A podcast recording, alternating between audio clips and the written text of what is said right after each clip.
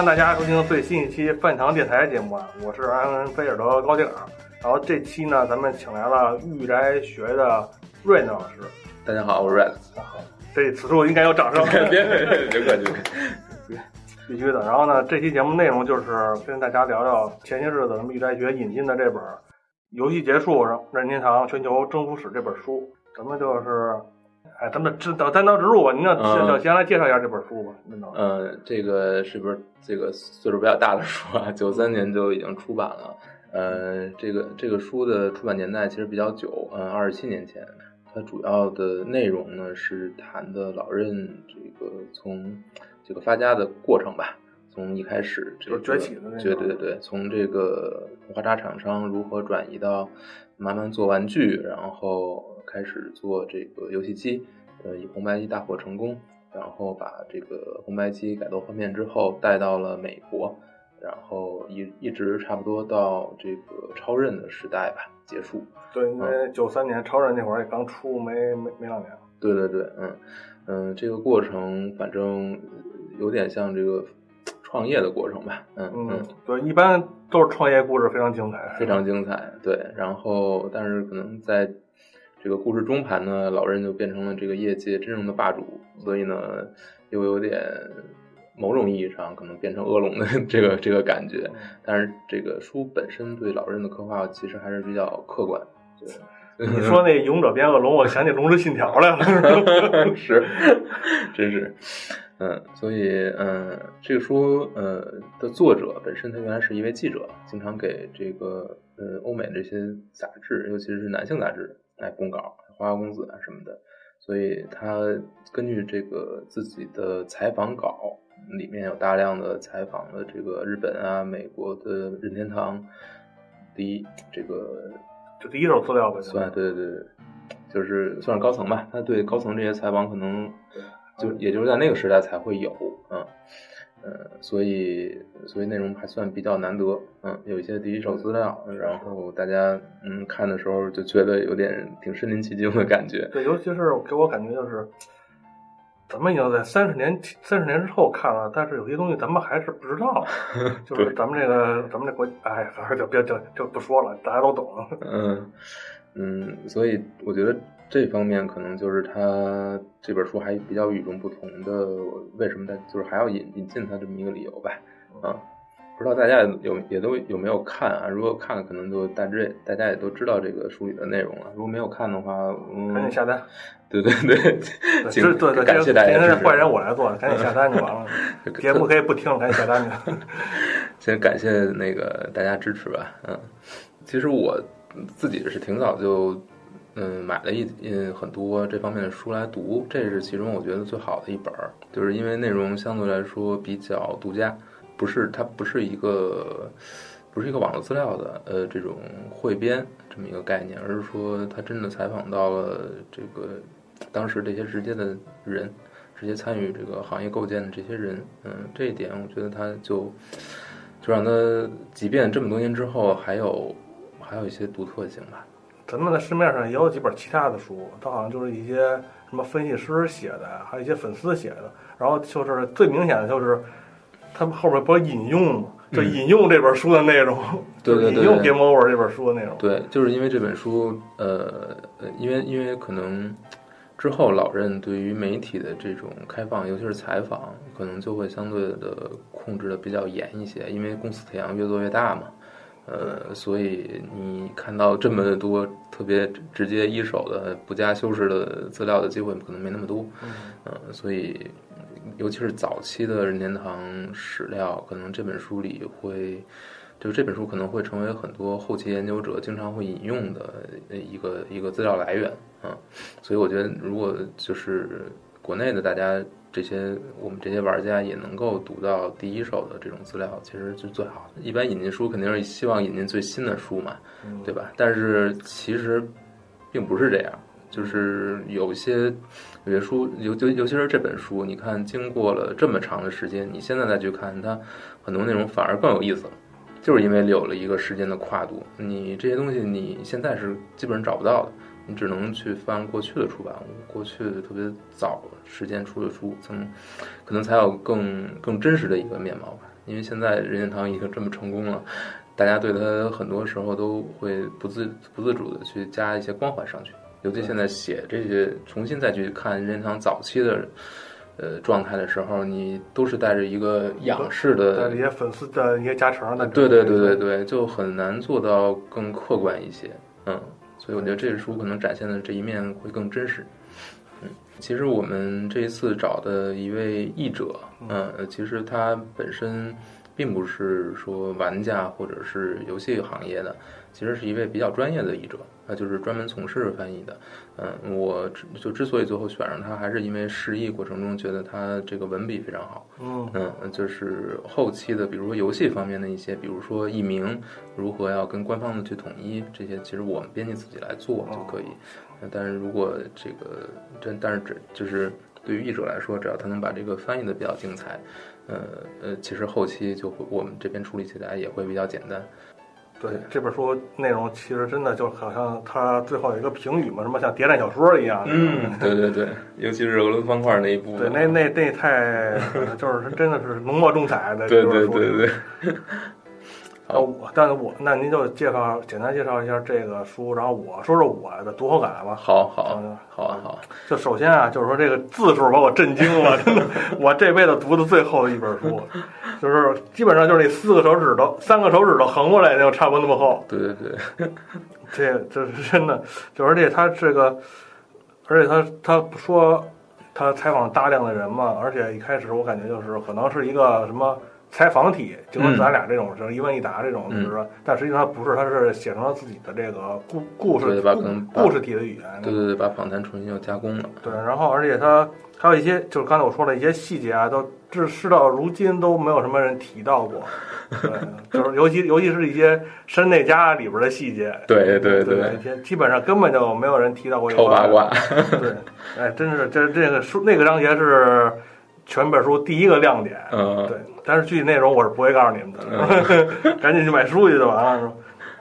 然后就是还还他也给我一个印象，就是说那个那个有一些写作技巧。我我首先我说我没读过什么纯文学的东西，我我可能就《哈利波特》，嗯嗯，《银河英雄传说》，这已经算算是算是我我读的那对，我没有读过什么纯文学的东西，我所以我也不太知道还有什么就是高高超的什么写作技巧。但是我觉得他这本书里就挺就挺有意思的，嗯，他就采用一些。小技巧吧，在我看来，就是说一些欲欲扬先扬，是吧？比如就那就那相声里边是吧？先夸一顿捧哏的，说您这水平再赶再再练十年就赶上我了，就 就这样，就把先把先把任天堂的对手先夸一通，然后最后他说他们还是只能臣服于任天堂赢币，对对，反正就这特别特别有意思。然后就是还有一些，他给我印象最深的就是那个他描写那个山内下棋那段，嗯。那段可以稍微先剧透一点。呃，就是亨克罗杰斯嘛，他想要成为任天堂的被许可人，然后他，但是他本身又没钱，然后什么都没有，怎么办呢？这个他就想办法说要为任天堂这个开发一款围棋游戏，因为他知道山内本身是下围棋的一个爱好者，也不是爱好者了吧，人都有段段位了。对，马上就要那进入那个那个职职业职职业职业段位了，所以他就这个。也不算求见吧，就是说想要跟山内对弈一局，然后还说自己的时间非常紧，只有某一天才有空，就是装的嘛。然后最后还真是获得了这个机会，嗯，通过这场对弈呢，他不仅他最后是输给了山内，是吧？对。但是他但是亨克罗杰斯呢，不仅获得了这个做围棋游戏的这个这个资质，嗯。被就是获得了被许可人的资质，然后还拿到了任天堂的一笔投资，帮他支付这个卡带的呃生产费用。嗯，这个这个可能是这个这个人，而且他这埋的是一个伏笔，这个人到后来是一个非常非常重要的那个人。对对对，这个人后来是呃。在任天堂争夺这个俄罗斯方块版权的过程当中，起到了一个至关重要的作用。对，而且他这肯定可以看出来，从山内手里能扎出钱来的人，那肯定不一般。对，但山内这种，你也觉得看这个他这个眼光，他哎呦，真的是，就是真的是让人想不到。嗯，你说他，而且最后山内其实是没有不是特别看好这个围棋游戏的，对，也没有说一定要怎么样，呃，期待它大卖，但是他可能。我也不知道他看上什么，就觉得很迷，就可能他是看中了这个人。对，嗯，山内山内山内普这个人，可以从从一开始到开始到到到他到他他离开咱们，都是一个迷之人物，对，挺迷没人知道他想他他想什么。但是你看他看人就是特别准嘛，对对嗯，可能也叫事后诸葛亮的感觉。但是他也犯过错误啊，犯过错误，用那那肯定什么用脑袋走路之类的。嗯，迷之错误。对嗯，而且还有一个还有一个小，我我说一段我印象比较深的嘛，就是当年大金刚引进到美国，你们不用追究森喜刚吗？嗯，不是不用不用不用我们都口袋妖怪，天天的，知道吗？真的，我们都天天口袋妖怪，跟马里奥似的，没人管，我们都法外之徒。哎呀，太羡慕了。完了吧，这就做大的问题，我我没人管，自主经营我们。哎，反正就是孙继孙启刚，孙启刚，孙启刚来到了美国，然后他们当时当时荒川荒川石那个创业的时候，不是没几个人嘛？对对他们那个所谓的商品经理吧，推广经理，玩儿玩儿玩儿，这比那原来那雷达也没强到哪儿去啊。但是但是有一个人不一样，就是一个非常精明，反正不能说非常精明吧，就是一个小年轻小伙子，二十多岁，当时当时他就是这本书还特意用了一一本差不多一页的那个篇幅去描述这个，也是一个小时候小时候爱搞发明创造，嗯也是一个非常有灵气儿的那么一个小伙子，他就是在这个孙继刚的阶阶级学面就迈不开腿了，嗯就一直狂玩儿，就用这个小细节来来预示这个孙继刚的大卖，就是这种。嗯，就是这种，我还是那句话，我没读过什么书，就他看这种看这种细节，觉得这书真的特别有意思，就是这种嗯这种文这种这种写作方式。嗯，我也觉得是拿起来，反正就就有点放不下那个状态。对，而且就是说这三十多万字，我也是一口气儿，就是有有空就读，有空就都给它读完了。嗯，真不容易。嗯反正就是，而且他不光是这一段写得好，后边后边基本上就是高潮高潮高潮迭起这本书。就虽然说里边有一些数据的罗列，还有一些什么生平的一些一些一些什么什么嗯什么什么顿号顿号顿号那种的，看着没什么意思，但是实际上绝大多数还是还是非常精彩的。然后基本上，而且还有一点就是说，他虽然说这本书说是任天堂征服史，嗯，但是他们并不是给你写成一个纯爽文儿，对对对，他不是说那种，就好像大家可以想象一下，就是打怪升级不是嗯。不是打怪升级，就是你就是前两天有一个视频，您不知道看没？什么什么恭请少主，什么回去回去主持大业，那个一帮人跪着跪地下跪着那种感觉，啊，就是那种就就就网络爽文改编的那种网网络视频，啊。就跟那种就是说。无数的第三方就是单膝跪地，然后什么恭恭请山内少主，什么一统天下，什么什么，就就不是这种，他这他也非常明确的揭开了任天堂姐伤那些伤疤什么那些问题。好多这个黑历史。嗯对，反正就是让我看的，就是说各种各各种各种角度吧，就是嗯觉得这本书非常值得一读。嗯，没有特别特别偏颇的去讲这个，对，毕竟他也是他应，毕竟他这个人，他应该是不玩游戏的吧？对，他是不玩游戏的。对他只是用从那个记者的角度来写。嗯，可以的，所以他可能会更稍微客观一点。嗯，那那这本书唯一的一个小 bug 我能说吗？说说说，请说。那就是他那个他好像写着说什么，他在做美国本地化的时候把。洛把那个把一个把把一个寿司改成汉堡这个元素，它有这个元素，我记得应该是热血里边有这个元素，对，这个写成洛克人了。对对对，这个其实呃有国外的读者也指出来过，嗯，哦，就是去这这点的确实没有研究的特别清楚。嗯行，那这期节目结束了是吧？我觉得已经够，你能能能退一波。对，就就行。嗯，行，那咱们就以读后感或者发发散思维这种感觉来聊聊可以谈谈嘛，就是围绕这个书来谈谈嘛。嗯，书反正我大致能把它分成五个部分吧嗯。那第一部分就是讲老任自己怎么崛起的，从这个花茶厂怎么转型，一步一步的，怎么怎么把红白机给研发出来，研发，然后还在日本获得成功。嗯嗯，第二个部分就是怎么进军美国，再通过一系列的推广手段，把这个雅达利冲进之后这一片废墟之上的这个电子游戏市场给重新给怎么说，算是重建起来吧，基本上唤醒，重新唤醒。对对对对对。然后第三部分可能就是它成功之后的这个加在这个行业上的一系列枷锁。你说是枷锁也好，你说是管控也好，我觉得就就是是像秦始皇那样的那种感觉，嗯，没也不是那样统一，度量。不是，我觉得大家立场不一样，可能对对对对，就就是你对对一个同一个东西的看法是不一对样。那肯定的。第三方肯定不是不不第三方不是这么 看，但是对于老人来说，他其实有自己的一些想法，这个我们可以后面再谈。第四部分就是谈这个呃俄罗斯方块这一部这一块儿，就是怎么把这个这个到手的鸭子从这个天元嘴里抢出来。呃，最后一部分可能就是讲讲当时这个书对于对于未来的一些描绘和预判，和现在这段看到的这段您来，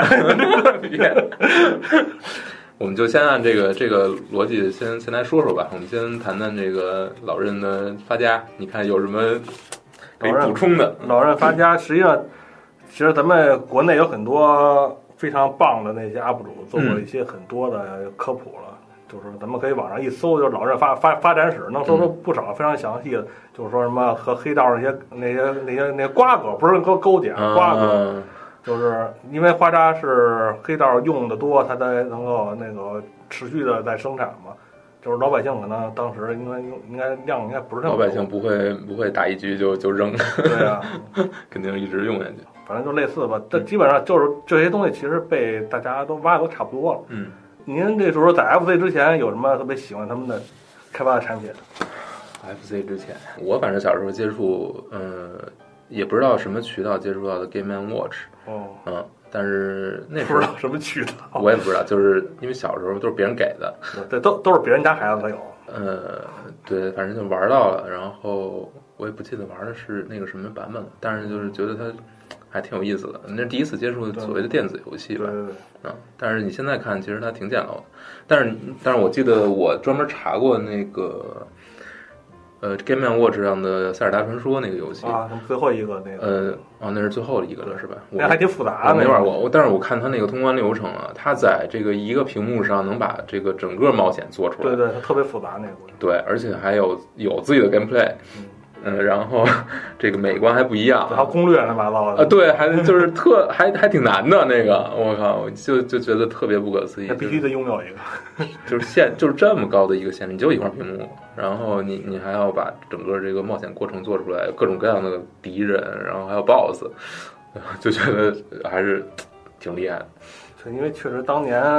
跟现在不一样嘛，现在是你有多大，你有你有你有多大胆儿，游戏能做做做多大。但是以前肯定不一样，有诸多的太多的限制。对，嗯，但就是可能就是这些限制让这个游戏能够，就是逼着人去想各种各样办法去绕绕过来。对，这也是咱们现在后人总结的一个非常就是当一个共识吧。嗯我那些这些东西，实际上我也是看那些他们那些大神科普的东西也比较多，嗯，可能也是看多了吧，看多了好像也没有什么感觉了，感觉就是。也麻木了。对麻木，像什么超级怪手啊，什么什么潜望镜啊，什么什么什么心跳，什么测测测测什么爱情那什么玩意儿，什么乱七八糟的，嗯，还有什么开个出租车，其实他大家就是说稍微，咱们很多东西都是二十世二十一世纪以后，大家都被都被大家挖挖出来了。就是说，可能有一点没提，我就好像我没见过人有人说过这一点，我就在节目里也跟大家聊聊一个斗知识，就是山内，大家应该知道山内防治郎，它实际上那个名字它本身就有可以说两种不同的意见吧，嗯。叫山内防治郎嗯。和山内防次郎，嗯。因为它那个用日文的话就都都是肌肉，你嗯看不出来它是治还是次，嗯。但是呢，因为早期的花渣，嗯，因为花渣是用一一片儿一一大片儿分成几小片儿，然后用那个裁刀裁嘛。它这一它有一张一大片儿图上右右左下角写着“山内防次郎治嗯”，这是一个比较明明确的一个证据吧。应该可能就是说，可能可能当年他防防治郎本身也没有说汉字的名字，他都给写了一个防次防次郎。哦哦我我这我这我这是我猜的啊，这是我猜的嗯嗯但是呢，你官网上是防治郎，嗯，任天堂官网是防治郎，所以我就是顺着咱们官网的意思，就是你看到有人说防次郎，那你你不能说人错，人人家是高手，都叫防次郎，嗯装逼用的是吧？然后可能就没什么人提到，但是有人有人有有的人会用防次郎这个名字，嗯高手才这么叫的。嗯然后而且还有一点就是，大家不知道，大家知道不知道啊？这个山内家族实际上不不姓山内，嗯嗯对，山内防治郎本名是福井防治郎，哦因为他他爸爸叫福井宗助，嗯然后呢，他是过继给当地哪儿去了？是那个京京京都，嗯京都当时有一个卖水泥的一个商人叫山内油漆，对，就是那个出油那油油嗯油漆。嗯然后这个人呢，只有一个女儿，嗯他没有儿子。我也不知道福井宗助和和这个山内油漆什么关系啊，可能比较好吧。然后呢，他就在那个福井房治郎十三岁的时候被过继到了山内，被过继到了山内家当养子，然后变成了乘龙快婿，继承了这个，继承了这个石灰殿。这个这个这个这种这个过继啊、入赘啊，简直就是山内家的一个传统，对，就开启了，开启开启就是从此之后，对，就特别特别魔性他们这个家？当时我也觉得他什么神了，三代入赘，我，然后开启他们家入赘入赘这个这个这个这个这太八卦了，这个，对，反正就是，而且而且他这个他把他大家应该都知道，一八八九年他成立了那个任天堂骨牌嘛，同时他们家还有一个还有一个企业比这骨牌好的企业就是这个石灰店。对，实际上山内房治郎是是两个企业的那个雇那法人，哇，可能真正赚钱的是石灰店是吗？我不知道，反正但是但但是之后这本书里就说了，山内房治郎同学也 和他的那个过继的那个老老老老丈人一样，没有没有没有儿子，只有女儿，一个山内真，山内真，山内家的诅咒，对山内这这诅咒诅咒开始了，然后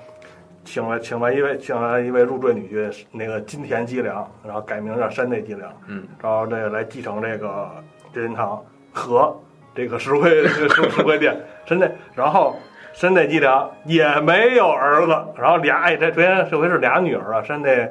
那个山内君和山内孝，咱们山内君大女儿，山内孝二女儿，山内君就找了一个入赘，也是道业路之城，道道业路之城就是他是一个艺术家，就是那种原谅我放荡不 放荡不羁，一生爱自由，在山内。但是这个人是一个特别关键的人物，他改变了这个山内家没有儿子的这个这个这个这个这个魔咒，啊，对，诞下了这个山内 那个山内博，在山内普，在他山内普以前最早叫山内博，大家应该都知道，他他他改名叫山内普嘛。然后呢，哎，如果大家想象一下啊，如果这个，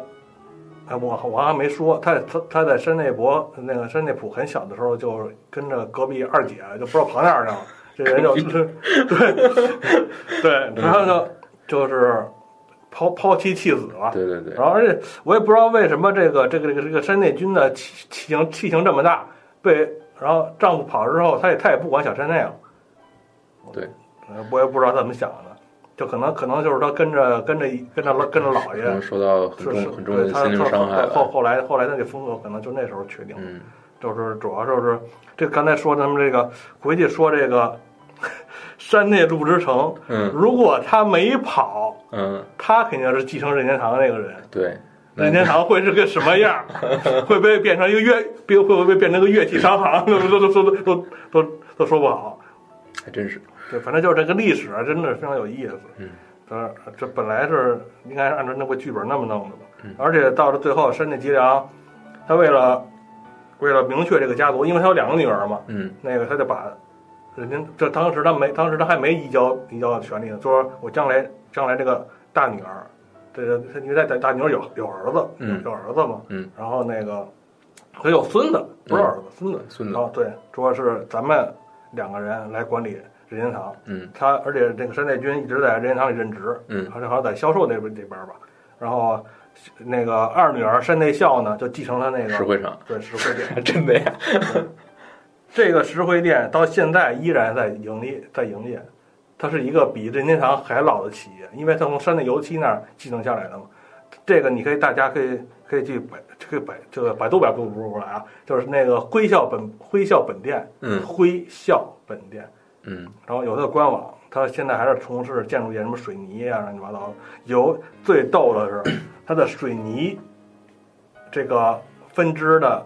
那个介绍页面，赫然就贴着任天堂本部大楼，这就是说这就是我们盖的，知道吧？哦，我说呢，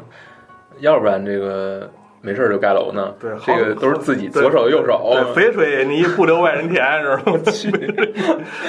这还真不知道，哎，不知道不知道，这也算是一个小番外篇吧，撑到撑到时长，撑到时长。挺厉害，对，反正就是就是基本上就是在我看来，就是他那些山内普的那些尝试吧，嗯，就是成功成功的也有，失败的也有，但是他成功的那些有一个特点，就是永远也绕不开娱乐这两个字儿，嗯，就是只要跟娱乐沾边儿的，基本上都是比较成功的。就是说那些实业乱七八糟的，基本上都好像没有什么太长长隔太还是各行如隔山。对太太太长久。毕竟毕竟任天堂好像在这书里没提，他也出那个假乐高，对对，他那个简称叫 N and B，牛逼 牛逼汉，去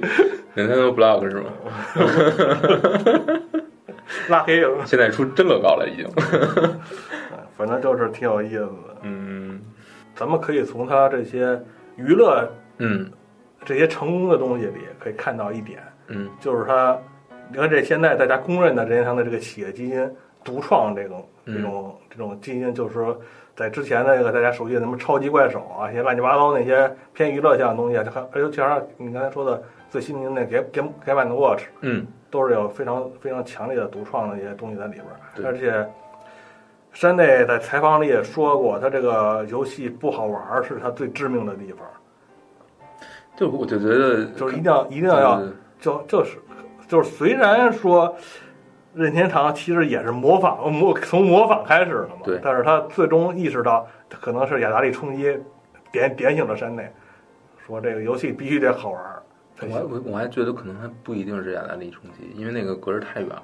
是吗？对，嗯，就是那可能是每任需要去面对的一个问题。嗯但就是我我其实也不是特别明白的，就是为什么一个你像山内，他不是一个玩游戏的人，他也不是一个，你说卡拉 OK 他都不唱，对，对吧？他他讨厌卡拉 OK，对，所以你说他为什么能够对娱乐产品有这么强的一个直觉呢？因为因为可能是因为花扎的这个花扎扑克他们那个家族就做娱乐的吧，他可能就是认为认认认为认为这个娱乐可能就是新时代的一些他们他们这个任天堂的突破口，因为他做实业做失败了好几回嘛，嗯对，这倒是，嗯他可能还是认准了娱乐这这个方向，而且而且他最后他也敏锐的观察到这个电子娱乐这个这个这个这个这个这个爆爆发这个点，肯定会超越这个像花扎这种实体嘛。对，因为当时因为当时他自己也承认说，这个花扎是花扎扑克实际上销路也不是说那么好，就是说能够把这个企业给养的风生水起，所以他才会往玩具那边偏嘛。但是玩具就是不管你这一款多成功，你后面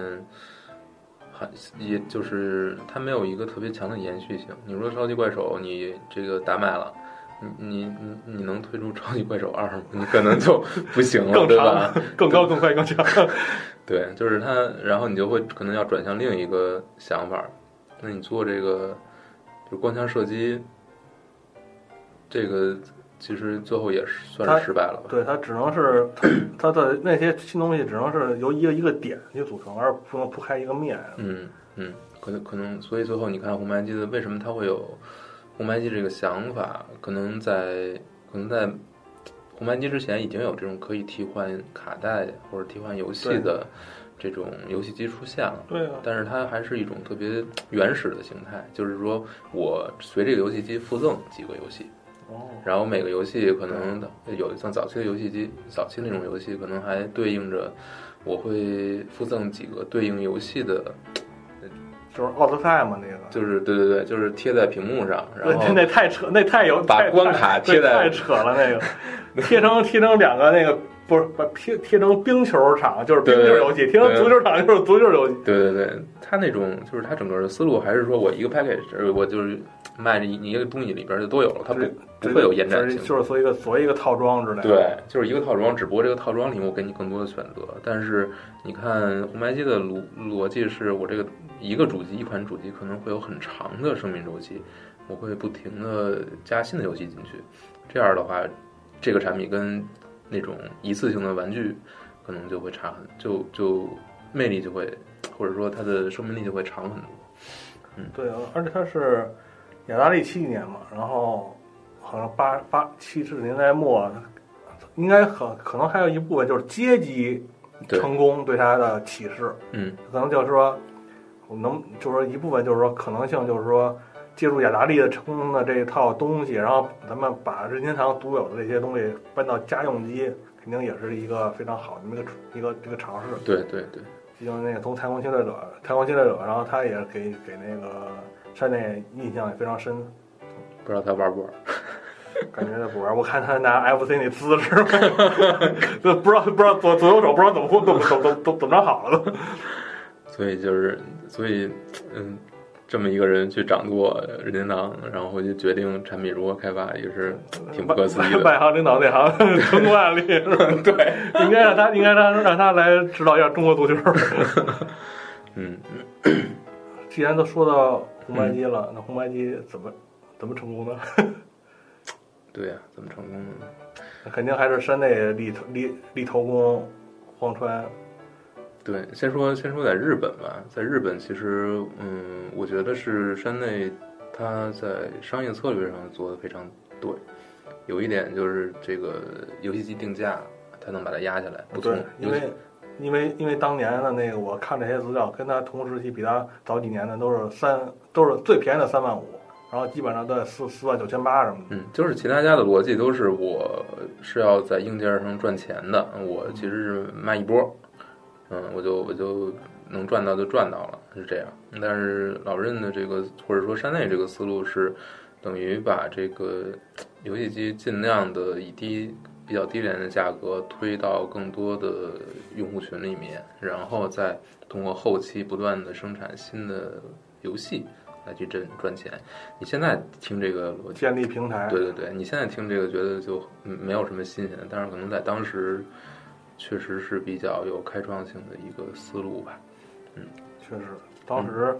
当时，当时肯定你可以看得出来，就是各个厂商都想瓜分这个蛋蛋糕，但是没有一个人能够把这个要要害给击中，只有山内。但是其实世家也跟山内想到一块儿去了，嗯，只不过他就是，咱们只能说运气不好，或者说一些决策上的一些偏差，因为。S G 世嘉的家用机 S G 一千是和 F C 同天上市，结果命运却是截然不截然截然截然不同。那为什么？那可能大家如果看到那个世世嘉 S G 一千，可能它就这个这个理念还偏保守。嗯。它是采用那种雅达利一种小摇杆，然后按钮在左右，在那个小小方盒的左右，它还是延续雅达利那一套。嗯。它没有什么特别打眼的打眼的东西，而且。他我不知道世家怎么想的，他就是一家供游戏，从始从头到尾就只有自己的。对，嗯，我觉得这可能就是一个最很重要的一个问题。那一方面就是它产品设计上它没有自己的东西，而而且他为了他可能也是为了压那个价格吧，但是他可能就是因为书里也提到了嘛，就是说好像给给了李光三百万的订单吧，李光一下傻了，嗯，因为你看一开始这个这么说这个价格。李光是接受不了的嘛？他说我一下以后你就说说至少三百万，然后可能可能是我想可能啊，因为我对这家不太了解，可能就是说他没有那么大的魄力去定那么多的订单，然后他可能就是说用一些性能比较差的，相对来说比比较差的。我猜的，因为我也不知道 S D 一千的性能到底是比 F C 强还是比 F C 弱，可能稍微弱一点，就是在画面感官上啊，还有一些软件上啊，就一些小的。政策略失误，整整整体设计上都有，所以同样的创意，同样的思路，可能最后执行起来就会差很多。对，可能就最终的效果就是天壤之别了。对，时间与你的命也，而而且你看，FC 一万五，它也一万五，基本上就是轻哥俩，价格也没有什么差异。对，那还真是。但是我觉得可能会有这么一个问题，就是对于老任来说，红白机就是他的一切。世家还有街机，但是对于世家来说，真正赚钱的可不是在那个时候时间点，真正赚钱的其实是他的街机，或者说他街机始终是他这个企业最最啊对，在他可能家用机这块没投入太太太太太多精力进去。如果是 任何一个公司，如果你有一一一块业务是如此赚钱的、如此重要的，然后你有另一块新业务不赚，刚刚开始，你你想对它的投入能跟老任一样？可能是，可能会可能会有会有差别吧。而且刚才不提到世嘉从头做到尾吗？但是我也我也挺佩服世嘉的，这开发能力是真强。嗯，就是一大家可能现在觉得十佳产品线过于单一了，也就如个如个龙什么的，什么什么什么什么那个那个索索尼克都都都都自己都不做了。但是当当年你一看十佳的开发的列表，呜，这太长了，长到无穷无尽，我感觉，那真的是也真的是佩服，也真的是任天堂为什么任天堂最后第一个强劲对手是世嘉呢？嗯，还是有这个大量的街机游戏能够转移过来、移植过来。对，反正而且还有一些，而且还是你说就是说还有一些挺有比较有意思的点，就是我跟你说那个召回那个，嗯，就是说它不一开始有一个电路板有问题，有问电路板有问题，然后就是说就是说当时那个红白机，嗯，对那个手下都告诉说咱们就卖着是吧？咱卖着一边卖着一边修着是吧？然后当但是山内说不行，说必须得全部召回，而且为而且它牺牲了年底的这个黄金时段，它到转过年它才重新上市，但是就是说。形成了一种咱们现在看的饥饿营销的这么一种状态，这个可能是无心，这无心插柳，肯定是肯定是无心插柳。但是，可能我觉得山内肯定也是为了保证它这个品牌，而不是说为了制造制可以制造制造这种效果。嗯，但这个就你能看到，它还是比较看长远期的、长远的利益，就是不会为了赚眼前这点钱嘛，就是牺牲品牌嘛。对，而且它还有一个就是说比较当机立断的一个事儿，就是它引进第三方。对，嗯而大家可以看一下那个 FC 的发售列表，整整一年，其实它游戏不多，也就十也就十款左右，平均一个月一款吧。实际上这个节奏在如今来看，简直就是作死的，就纯作死。就是怎么那一台主机一年只发售十二款游戏？现在不是你从现在眼光看是纯作死，但是当年可能就是说大家对这个这种新生新生事物啊，可能包容性还是比较强。然后呢，可能也是任天堂发现自己的开发能力可能并没有说自己想象的那么高，所以他果断的引入第三方。嗯，我觉得这一点是可能可能是决定 FC 命运的一个决定，一个一个判断。嗯，因为如果没有你完全把这个东西锁在自己的平台的话，你其实是无法走到后面这个位置的。就是对于 FC 来说，还是不管 FC 还是 NES 吧，你肯定是要有大量的游戏去支撑你这个主机才会有竞争力。反正就是几个关键点，也就是现在来看是但你看这几个关键点都是都是决定了未来主机游戏的形态，基本形态。嗯那不管是你你这个成本低成本、嗯极低成本，对甚至亏本卖卖卖卖硬件儿对这一点，然后还有引进第三方这一点，这些其实都是后后面你做主机游戏、主机游戏主机的时候，游嗯电子游戏主机的时候一个基本的基本上成就是说大家都这个这个这个商业这个逻辑太成功了，大家都都按照这个来了。对你五九九全全挂了，太惨了，一个一个的。啊，说说美国，其实这本其实这本其实这本书着重的也说美国，就是因为对他是一个美国记者。嗯，篇篇幅比较大的其实是美国这一段。对美国那必须得就黄川石闪亮闪亮登场。不是先不是先黑一黑雅雅达利吗？对，啊，对，先把它先先，我就但是但是雅达利好像是他后边提到了，但是就是说嗯，有有其实挺挺一个篇，有一章应该都是在讲雅达利就是怎么把这个市场搞臭的是吧？从崛起到对到陨到这个陨落呗。对，嗯，其实看完之后，我可能我觉得真正这个罪魁祸首反而不是雅达利一开始那帮人，对，是最后是华纳那帮人吗？对，因为因为雅达利他那个创始人叫什么什么什么布什，是不是呃布什出来了？诺兰不是那样，对，因为他很早就离开雅达利了嘛，他把等于是雅雅达利放了。雅达利他卖给雅达利之后，他还拿还涨还是算首席执行官还是应该是首席执行官吧，他还算是。啊，最后最后最后他他他对抗不了华纳那帮官僚嘛？对，呃，被挤出去了，然后华纳就开始瞎搞。对，是我觉得不是瞎搞，就是不搞，就不搞是最恶心的，他不好好搞。嗯嗯，反正我觉得也挺乱的，尤其是后面那些，他其实他华纳这些人，他可能怕得罪华纳吧，他也没有细说他们具具体怎么就把这个市场给搞乱的。嗯嗯反正就是说，这个就是一感觉一一股子官僚酸味儿，就是让让这个就是市场也不管控，然后这些但这个其实其实是跟它整个市场的，就是说或者说北美市场的，它整个这个逻辑是相关的，因为。当时雅达利在雅达利上发行游戏应该是不需要通过雅达利这个对啊，这个认可的，也就是说它没有一个平台呃准入的资质，没有门槛儿。对，那就是你你想做就做嘛。对，那你做成什么样儿都可以都可以上。那这个就一下就导致就是大量的这个劣质产品嘛，直接涌上了这个主机。嗯，而且当时当时雅达利那这电子游戏产业当时也是刚刚兴起，可能就是说从这个经营者，甚至说甚至说受众，都对这个市场是其实在在一个混沌状态。有游戏我就买，我我我我也不知道它好坏是吧？都就把这个混乱市场反而给拖起来了。嗯，就是说大家觉得哎什么玩意儿都能卖个十万八万套，那就来吧，那就。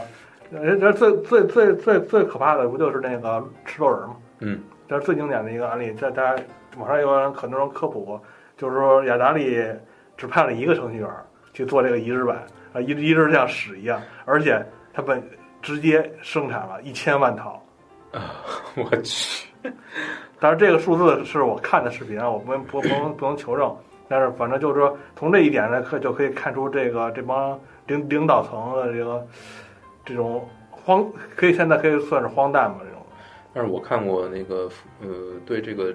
移植的做移植这个人的这种访谈，其实就另一本书里面，就是其实也是很辛苦，不仅很辛苦，而且受到非常大的限制，就是时间非常短，然后技能也有很大很大的限制，所以很难去做出还原，就是足够的这种。对他，他实际上也，他实际上他也是一个被这国家主义坑坑的那个人。对，就是外外行领导内行嘛，就是，而且早期的街机游戏其实要移植到主机上，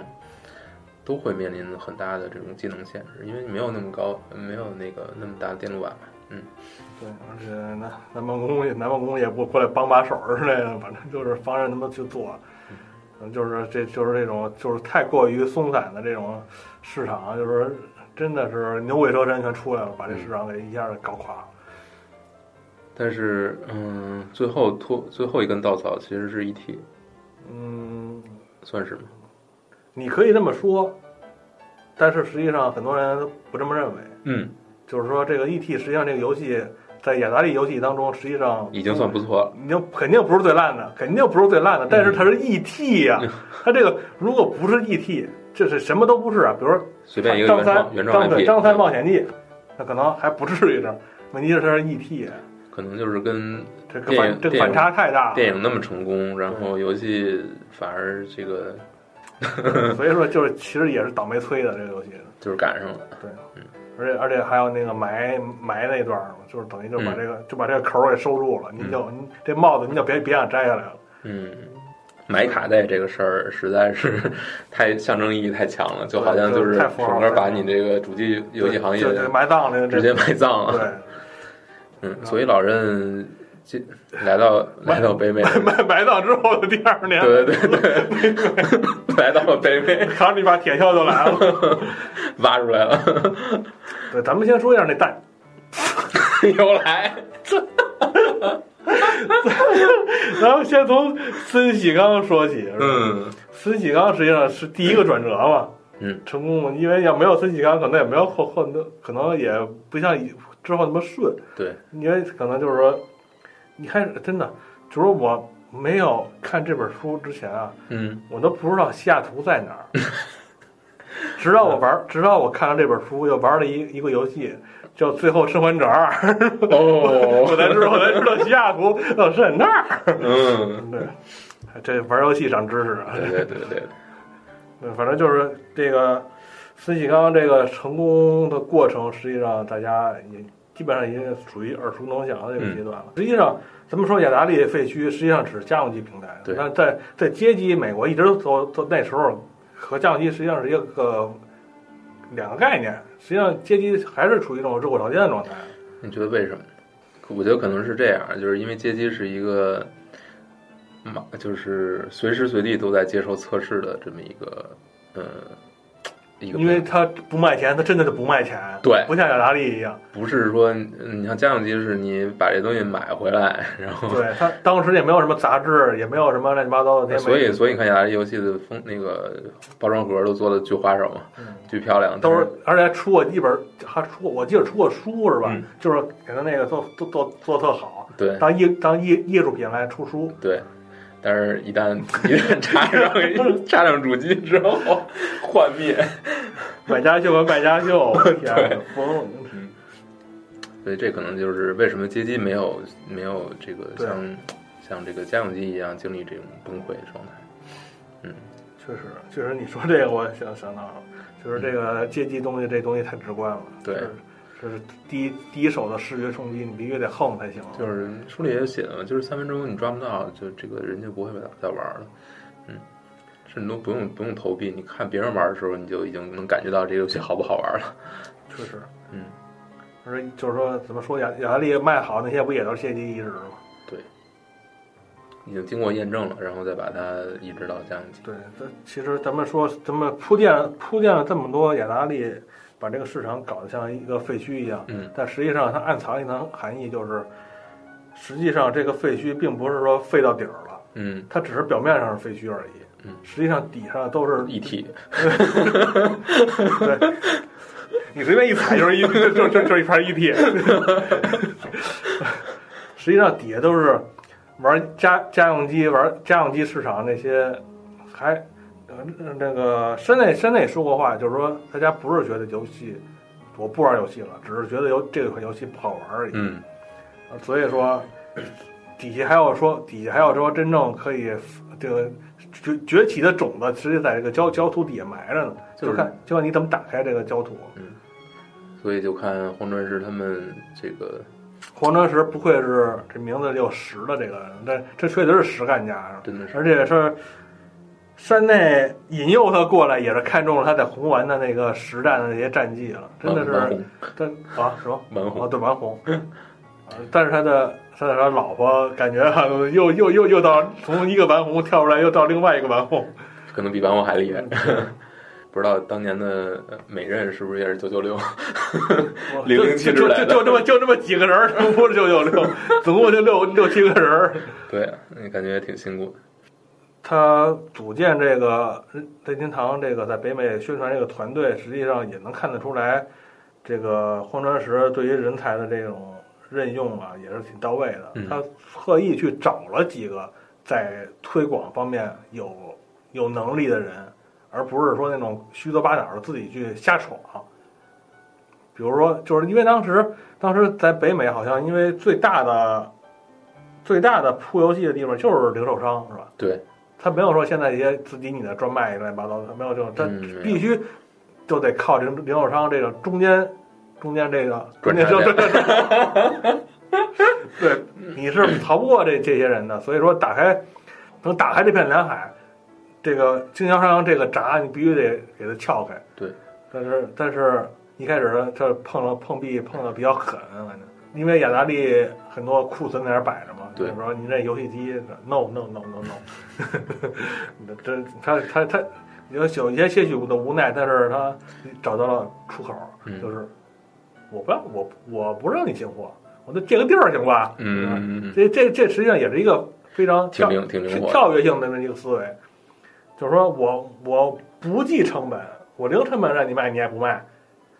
而且他在这个主机的设计上也动了一番脑筋了。对对对，它那个现在 NES 那个大方大方跟那面跟烤面包片儿似的那个大方盒，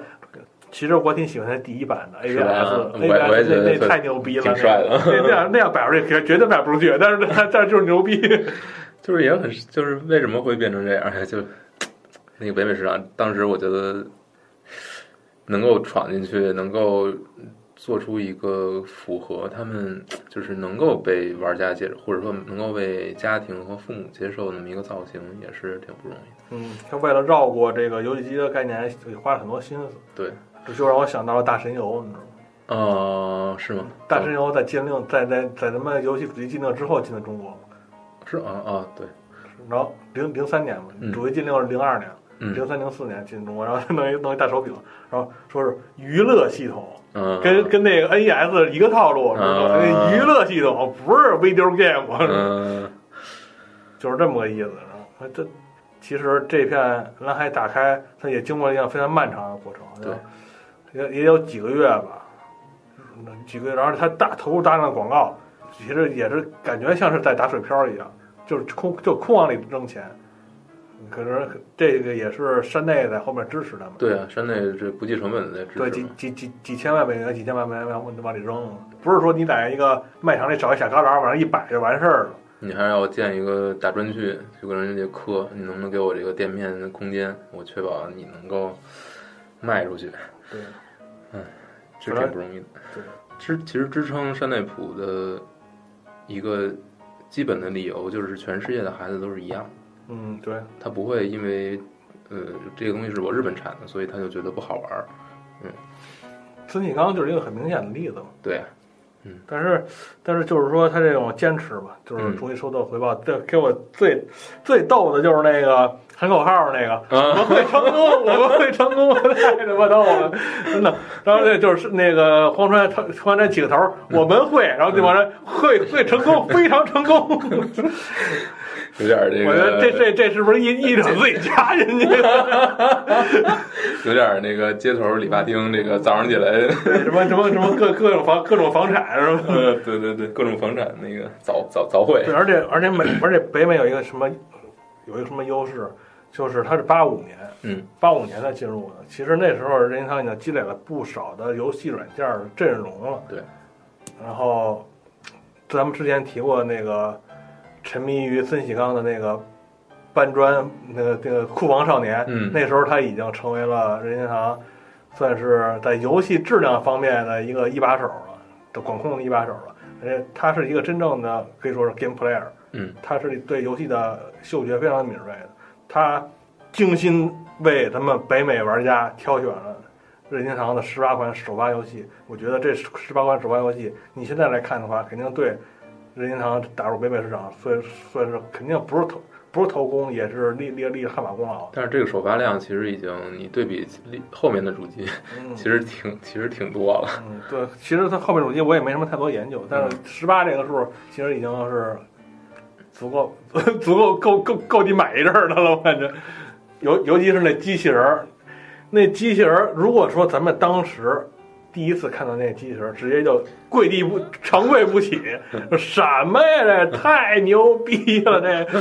这必须得长跪不起。虽然说它的风格非常特立独行，但是它玩起来，实际大家也知道非常有各种各样的问题嘛。但是它这个对于吸引眼球这种东西啊，起到的真的是。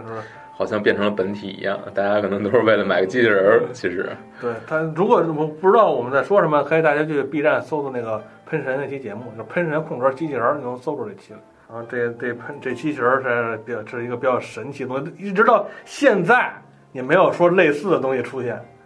感觉。嗯，就是就是有。有有有有有那些交互的东西，但是他们不要像这种实体机器人儿和你在游戏里同时交互这种东西，从来没有过。反正就是怎么说这个 FC 成功，从在日本成功，在美国成功，基本上就是没有什么天时吧，应该哎有有有一定的天时，那天时就算是雅达利把这个市场给打掉了，没有就是，这可能算是你感觉好像是说是一个劣势，但实际上没有对手。它是一个机会，但是这个机会最最后只有老人抓住了。对啊，你说时间有没有进入？其他的有没有？其实市场肯定，我觉得也也会有，也有这种，就是机会都摆在那儿，对啊，就是已经被搞搞成这样了。嗯嗯，但是但是还有潜力，甚至谁能把它挖掘出来，这就看你自己是不是有足够的决心吧。最后最后大家结果都应该都知道，就是成功，大获成功，对成功到让人难以置信的成功。对，我觉得老人自己都没想到，可能。对，就是咱们聊这段成功史，这你就可以明显的看出来，日本和美国这这两拨人嗯，做事风格啊，什么管理风格啊都都都不太一样。嗯，就日本这边，他不是有一张吗？母母脑之中，太狠了，母脑之中，我去，就是哎，这母脑是谁，咱就不用说了，是吧？嗯就是说他底下那些小密特罗德们，天天天天天的，就就就就就为了这个母脑取悦母脑，这玩意儿加班加点儿，这嗯嗯，对，这个一个一个企业一个管理风格，嗯对，而且咱们在美国这边儿可以看出，就一些就是咱们也可以看出，就是日本这块儿还是全是以研发为主嘛，然后美国那边儿肯定也有一些辅助研发，嗯但是主要还是推广销售。然后荒川也是在这个推广方面儿也是有自己独特的独特的能力的，而且他手下那些人也没有一个怂的，就是说这种风格，就是说可以感受出来很多的一些不同，而且就是说，因为在日本这边儿好像并没有一些广为流传的推广的故事，嗯，就是很多东西都是在北美那边，可能也是因为北美的市场特殊性吧，当时可能就是说在日本这些。就是因为就是因为有山内普这个人的存在，所以他的推广实际上是非常非常的，你不能用顺来形容，只能用推土机一样的就就 推广是吧？就是你不听我的行，不听我的。但但是荒川他开一开一开始他可能姿态姿态没有那么高，嗯他这个低一个一个低姿态过进去的，然后所以他可能要把这个企业文化搞得行，大家都是对欢快一点儿，就就别不不别别别那么就是说特别严肃、特别死板那种那种感觉。嗯反正我读这个书能感到，呃，就是给我感受比较深的就是山内和荒川其实两个人都是非常善于用人的。嗯比如说山内，他能够挖掘出这么多这个非常有才干的人，呃你像横井是他挖掘的嘛，包括宫本茂，包括荒呃荒川石，都是他能够识人出来，就是慧眼识人吧。包括后面也嗯聪哥也是，呃那个老人能够投资这个哈尔也是也是挺不可思议的。然后包括那罗杰，包括罗杰斯，包括罗杰斯嘛，就是这些人，就是山内看人是挺准的，其实你能感觉到。然后他也能够把手下这些人调动起来。嗯，他这种企业架构，比如说不同的开发部，不同开发部会也有嗯定位可能会有差异，然后彼此的有竞争也有合作这样。嗯，那荒川那边可能就，我觉得荒川可能更不容易一些，因为首先他对于这个作品本身他是没有办法，它不是一个原创的部分，就是这个这个原创原创游戏，呃，他其实是没有参与的，他可能参与的就是本地化和这个后面的宣发。那你其实你对于你自己要卖的产品，你是没有一个绝对的发言权的。你这做成什么样的是日本人这张说了算，对吧？那你你北美其实更多的是负责怎么去把它卖出来。这就可能你想你要想做成后面这样，就需要两方这种协作，其实是非常非常密切的。然后也也不能有这种所谓的呃，就是冲突吧，或者说怎么样。嗯，所以我觉得能做成这样，也是挺就是它。属于一种调调和性的那种作用嘛，串联串联式的作用。对，嗯对，反正就是总而言之，就是在我给我看来，就是找专业的人做专业的事儿。嗯，嗯，但反推就是华纳就没有那么做嘛。嗯，那咱们接下来就是这个聊聊这个山内如何在如何在只手遮天。对如何在日本推广 FC 的。嗯，最早期呃签下被许可人协议的几应该是六家吧，对，啊，其实是获得了相对来说比较好的条件，他们应该是能够自己生产卡带，我记得是，对，嗯嗯，但是后期呢，就一看他们赚的实在是赚的实在是太多了。一看都买楼了，对，然后那那那那任天堂才几层楼，那楼比任天堂还高。嗯，老人就这个是应该说山内吧，就加加了很多限制吧。首先这个呃权利金肯定是要交的，然后更重要的是他会呃要求获得被许可人的这个卡带生产权，也就是说想要生产 FC 卡带必须要通过老任，然后要交应该是加上权利金一起交百分之应该是两成吧，定价两成。嗯，这个就是。其实怎么说呢，就是让老任获得了对于嗯游戏产量的一个控制权。你想生产多少，我说了算。嗯他这个是不是也是借鉴了雅达利失败的那个？嗯，我觉得是有参考，肯定是有。有他他不可能让你把一些乱七八糟的东西都弄进来。你不能一下一千万嘛，一千万 一千万的，你这个怎么弄？所以它嗯，它是有一定的掌控的。嗯，另一方面就是那个磁碟机。磁碟机上，呃，磁碟机游戏其实老任是要求百分之五十的版权的，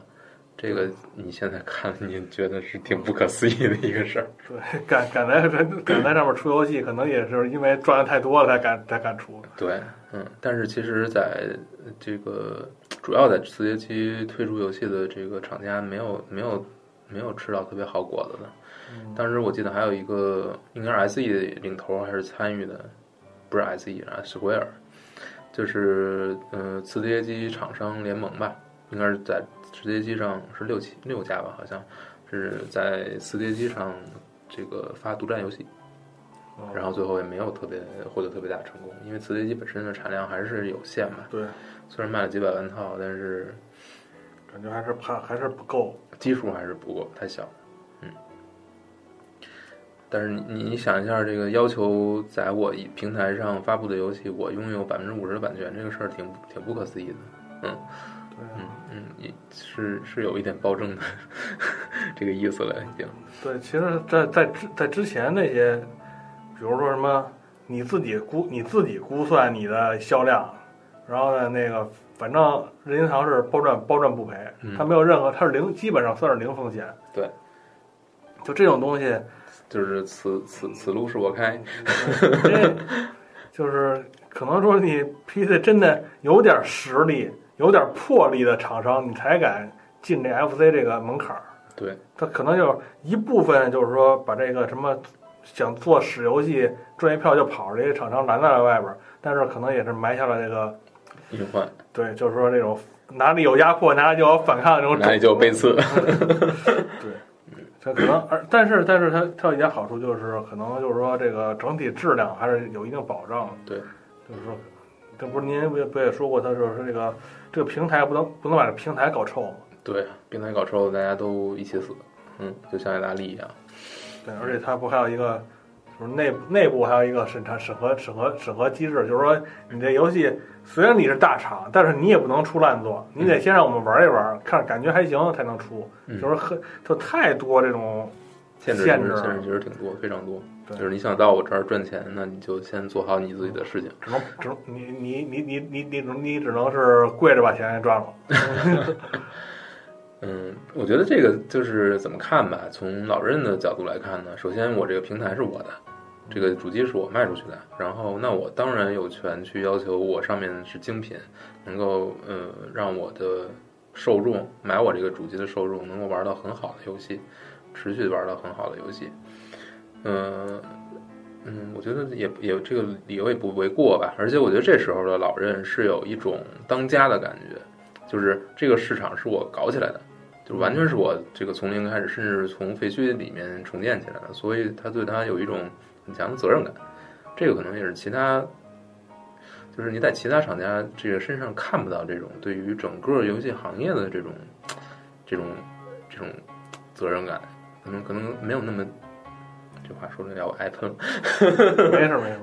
没事，我们这个听众都比较垂直，嗯不像不像别的平台都这么发散，乱七八糟什么人都有，是吧？没有，就是我就是觉得这个时期的老任，就让你感到他对于这个整个行业，他有一种这个是属于我的，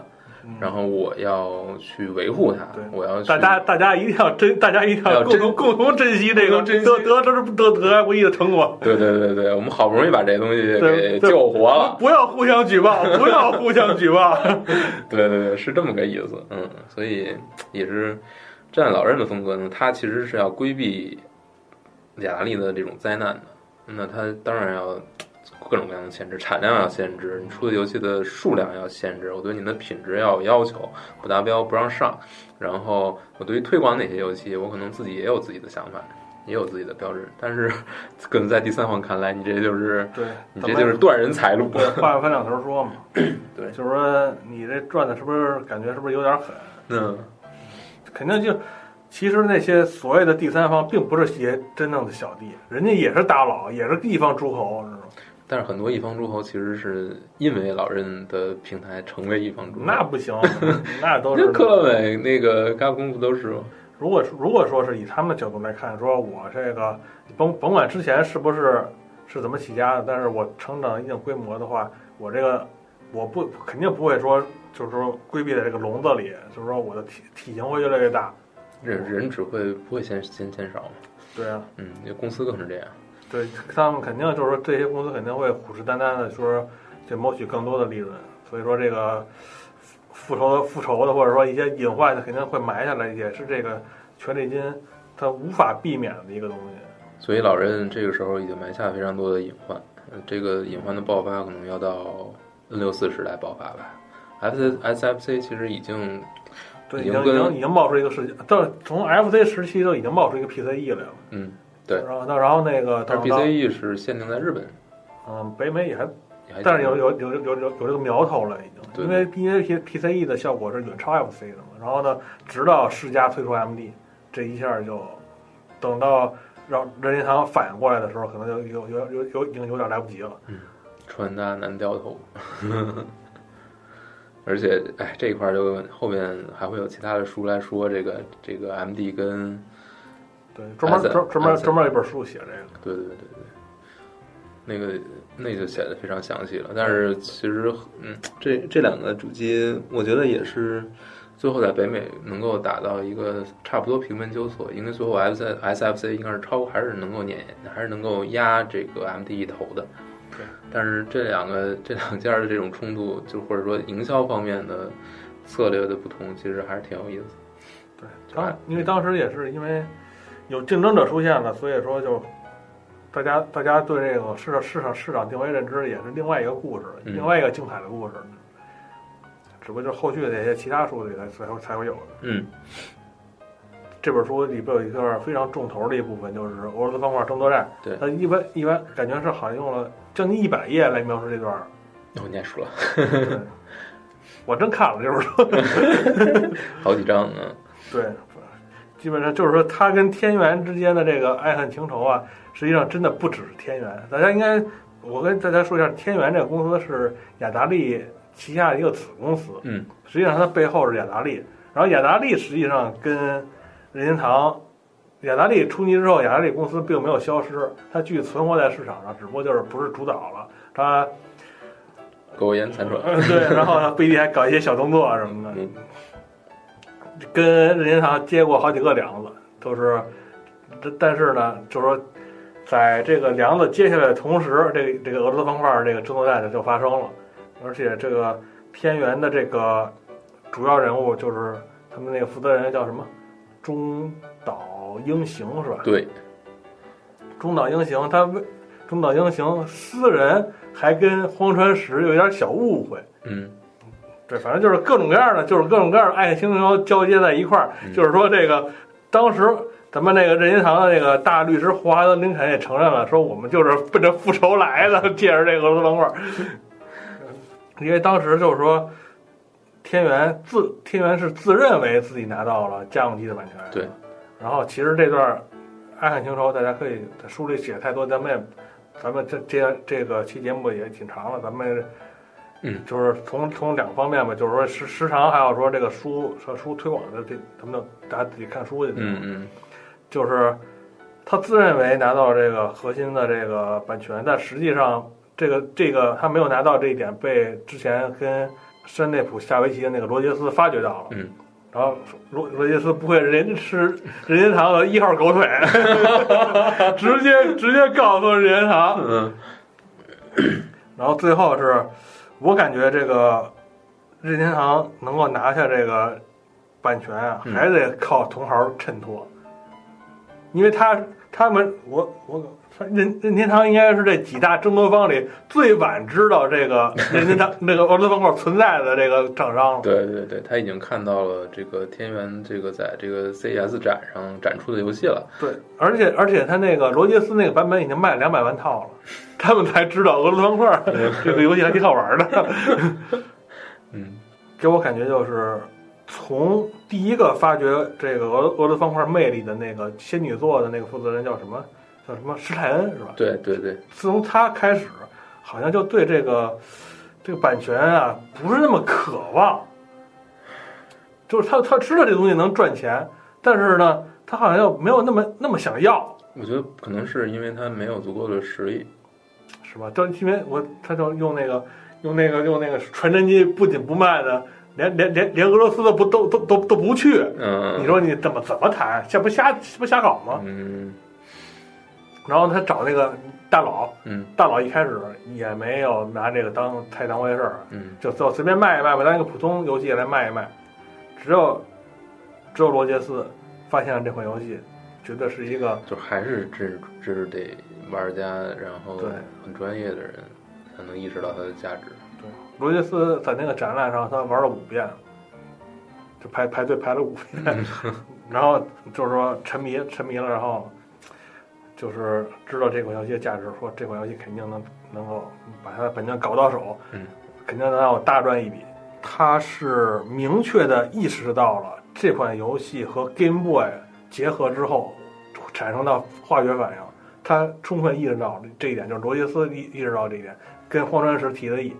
然后荒川石一看，哇，机不可失，失不再来。那我感觉他和霍华德林肯两人就是连滚带爬就跑到俄跑到俄罗斯，真 的就是就一秒钟都不带耽误的。哎，这个态度差的太多了。对，就是可能就是哎，嗯真的是再加上对手的一些傲慢吧。我他好像我记着那个之前什么电脑版啊什么的，哎，好像还拖欠了他们的版版版权费，就是老不给人交那个清版权费嘛，那对。人家当然这个不不就就就不就不信任你了。对呀，对，就是各方面就是还是同行衬托，嗯，是，拿下这个版权真的是又成就了 Game Boy 的这个神话，对，就是就是没有门槛儿，容易上手，随时随地就容易沉迷，还能对战。每局很快，对，嗯然后对战这对只能哎，这个太可怕了。那最后小冯老师不还想说说那个天元天元跟任天堂？嗯，对，因为天元背后是雅达利，雅达利背后是华纳嘛，嗯所以其实呃，你你把它串起来，就相当于原来这个市场的主导者作死，把自己把整个行业搞搞搞垮了，然后老任把这个行业重建起来。那这个时候，对于原来的王者，嗯，肯定会觉得，对吧？心里不是滋味儿。现在现在变成一个青铜，对，那你现在肯定要回来找找嘛，就是找，希望能够在这个市场再分一杯羹，但是你现在又没有机会了，嗯，所以他就要去挑战你这个新来者建立的这些规则，嗯，不仅仅是这个权利金、是卡带生产的限制，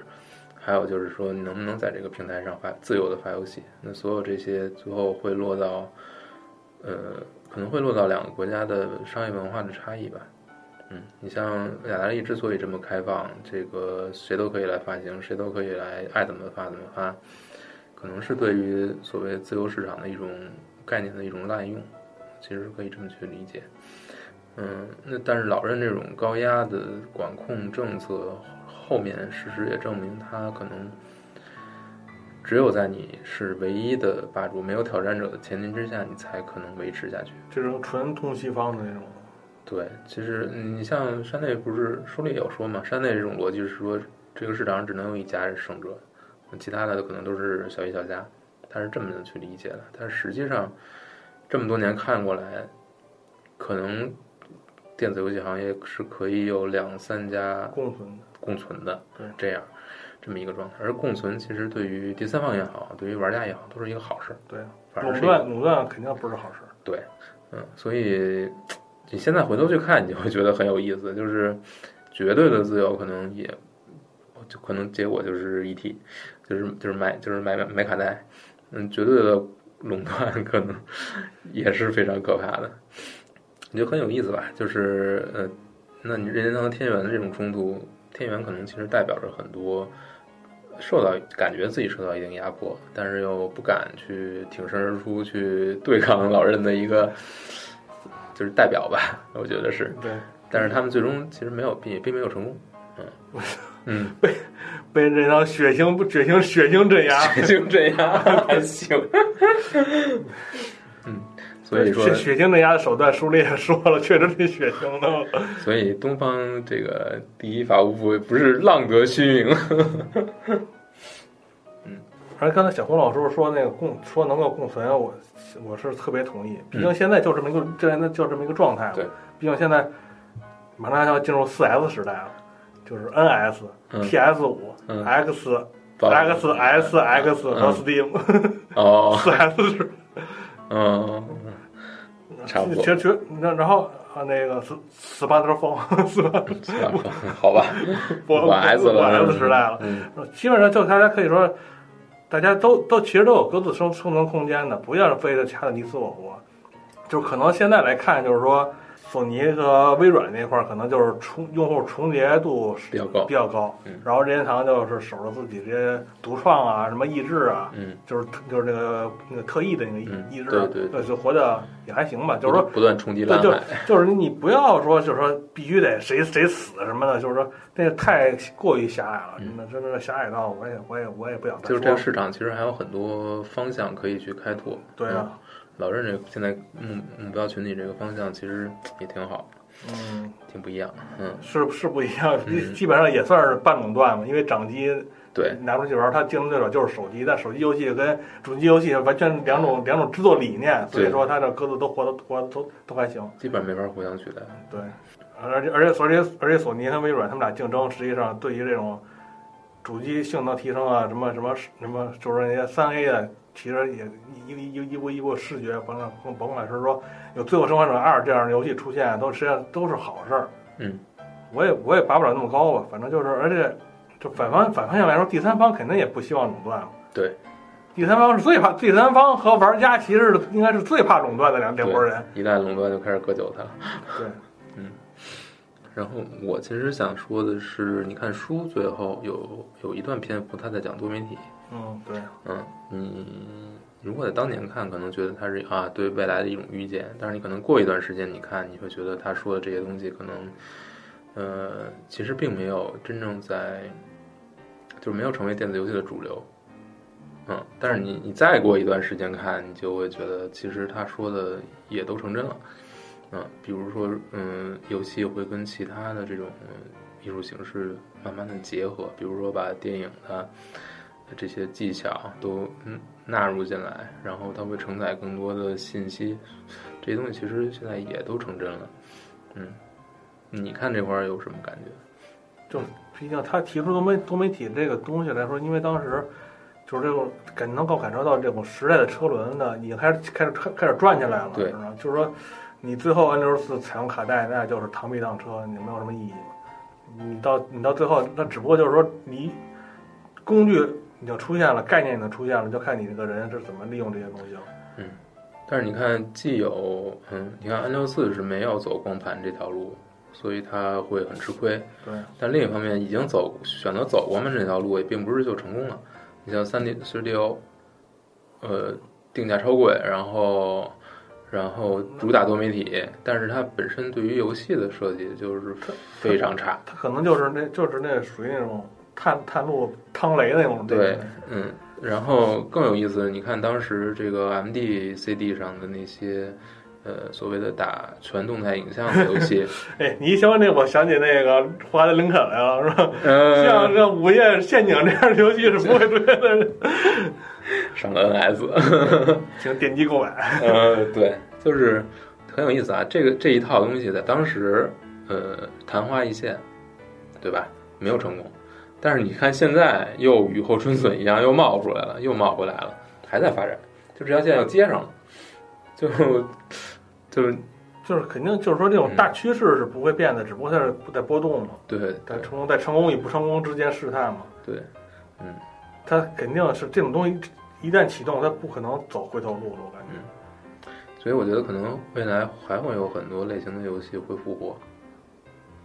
不知道。类型的游戏很多很多新，就是传统的已经有点曾经一度呃在各个阶段这个消失的游戏啊，你比如比如比如说这种像《午夜陷阱》这样的游戏，它会通过 VR 去体现。那不倒不是 VR，我觉得觉得它可能它这条脉在当时可能是因为商业原因消失了，比如说二 D 转三 D 的时候，有很多游戏类型一下就没了，你比如说呃冒点击式冒险游戏，基本上就没了，突然一夜之间就没了。还有这个还有很多二 D 的游戏类型，其实都是在转三 D 过程中直接就消消散了，就消失了。嗯，我说个例子，比如说格斗游戏，呃，二 D 转三 D 的时候，很多二 D 游戏是转没没有好好转过来的。但后来你看，从街霸四开始，它又又开始复活，二 D 游戏、二 D 格斗游戏又开始以一种就是纯二 D 的玩法，但是三 D 的视觉表现这种方式又又复活过来了。就是怎么说呢？就是时时尚总永永远是转转永远永远是转这个圈儿。啊，对，就是玩法这个东西，其实它可能，嗯，怎么说呢？就是就像你说的，行业有时候就游戏行业这种发展，有时候它是一种循环的一个状态。嗯，很多东西是因为某些客观原因消失了，但是它还会转回来。嗯，确实，这这这些东西实际上都是那个味道，那个核心不变的话，它总会有它发光的那个那个那个轮回点嗯在在里边儿。嗯，那最后咱们说说故事里边的这个书里边的人吧，嗯就，去世了，去去去去世的比较多。实际上，我想说说，就是说这个这个这个这个山内这个人的他他这个矛盾点。嗯他一开始大家应该知道，他二十二岁接班的时候，他把所有山内家族的关键人物全都清洗掉了。对，然后清洗还行。对，然后然后就是最后北美又来笼络他的女婿，嗯，走回他的父父父父走走回他的爷爷和曾祖父那那那入赘之路。对对嗯然后到最后，他大家一致公认说是荒川石接班的时候，他也没有选择荒川石。反正就是这么，就是给我看来，这山内这个人真的是一个奇人。奇人，嗯，尤其是黄川石还是立下如此大功劳的这么一个人，嗯，也是挺感觉挺不可思议的。现在黄川石就是歇着呢呗，歇在在可能我也不知道在哪儿歇着，应该还是在在美国西部吧，西雅图比较危险，还得搬搬搬了吧。对，而且他，我就再再插一嘴吧，他是他不退休，他是零二年退休的，然后退休之后，大家都认为是雷吉接他班儿嘛，嗯。但实际上不是雷吉接他班儿，嗯，是君岛妲己接他的班儿。哦，就对，是君岛达己是 CEO，雷吉是 COO。然后呢，过了几年，君岛达己回到回到人银行本部，他因为他是做财财务那方面的，所以才是雷吉转到 E CEO。就是军岛，只要是过渡期间就把军岛捅挺对捅上去对？对对，反正反正也是，你也看不出来是吧？你看不出来就读就就上了。嗯嗯，挺有意思。霍华德林肯，霍华德林肯也算是咱们这个岁数最大的了吧？现在今年八十岁，正好八十岁，一九四零年的。他现在是嗯，后来好像一直就管球队了，就是书里面提到的那个西西雅图的那个水手水手队。嗯直到直到这个球队被被被老人卖了之后，他就卸任了。嗯，还有那个俄罗斯方块发明的那哥们儿叫什么什么什么帕帕帕帕基帕基特诺夫是吧？嗯，他他一开始一开始好像说也就像您您的那个超人蝙蝠侠漫画那作者似的，就是嗯。虽然创造了很多漫画，但什么也没得着，天天领天天领死工资，然后最后也是在好哥们儿罗罗罗杰斯的帮助下把这个版权搞到手，现在也是过着幸福 happy 的生活小小小小日子了。还是挺哎，但是你看书里写的嘛，他虽然来到美国，但是他没法把父母也接过来，嗯，就对，所以就还还挺伤感。我去，但是他本身是终于，嗯，我觉得这个人其实挺有意思的，就是他也你看他什么都拿不到，但是他也没有觉得特别沮丧，嗯，当可能跟当时那意识形态有关系。但是他我觉得可能跟这个人有关系，就是他心态就特别好，因为他本身创作这个东西，他也完全不是一个。不是不是一个完全奔着我要赚、我要发家、我要功利功利性质。可能没有那么，但是其实你看，俄罗斯方块现在还在不断出新作，对，嗯，而且在在这个 Switch 上这个还挺成功，还对，那个 PS 那你也没那不也挺也也也挺成功也也挺成功，对，就我感觉俄罗斯方块就没有卖不出去的时候。真是哎不容易。不过后来，嗯，对，但是后来其实帕奇特诺夫出的其他游戏并没有没有一个能够达到俄罗斯方块这个影响力吧？我觉得很正常嘛。嗯，对，其实挺正常。对出道即巅峰这种这事儿太多了。嗯，就把这个刚才咱们也聊了这么多了。嗯，这本书的内容虽然说没聊多少实质内容，但是发散的东西都聊这么多，就说明这本书 开始硬广，对比比最有大家。请去支持一下《御宅学》这本书，马上下单，游戏结束了。嗯，谢谢谢谢对，这期节目也即将结束了。嗯，行，得辛苦小红老师。不是辛，主要辛苦你。别别别，行，我今天跟我跟偶像录音 一点儿也不辛苦。那行，那就那就到到这儿吧，这期嗯节目好。，嗯，有机会再见，行，拜拜，来来拜拜。拜拜。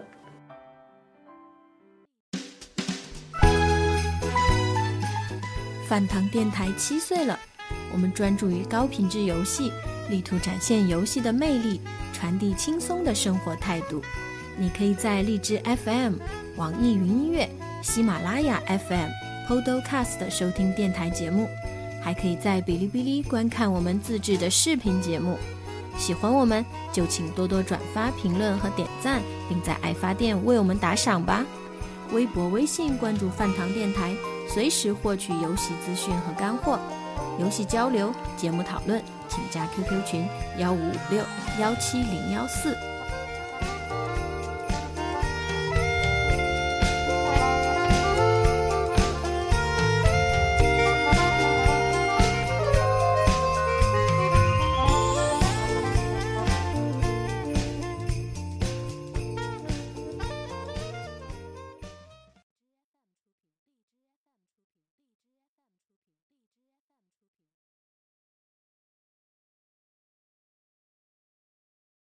那就直接转到山内的暴政呗，对暴政，暴君嘛，业内业界暴君，业界暴君。嗯，书里边其实提到过一个例子，就是呃中村雅哉。对中村，就那个那个例子实在是太典型了，因为中村雅哉也是一个霸，也是一个暴君，对，两个暴两个暴君君，，但是但是但是但是没办法，你只能爬，爬回去给我爬。